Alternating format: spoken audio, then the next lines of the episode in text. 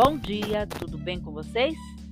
Hoje é 9 de fevereiro de 2023, quinta-feira, e eu desejo um dia maravilhoso, cheio de coisinhas de fazer rir. E a receita de hoje é um filé mignon argentino.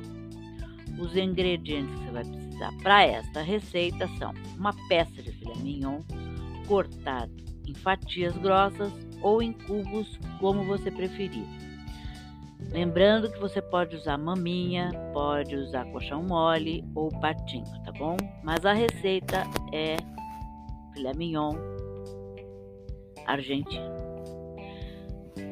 Prosseguindo, quatro cebolas picadas, um maço de cheiro verde, salsa e cebolinha picadas, alho a gosto, pimenta, meia garrafa de, de vinho branco seco, suco de 5 laranjas, uma lata ou sachê de molho de tomate de sua preferência, uma colher de sopa de shoyu, uma colher generosa de mostarda escura, 200 gramas de ameixa preta inteiras e sem caroço, dois caldos de carne dissolvidos em um copo de água, cogumelos inteiros, uma lata de creme de leite.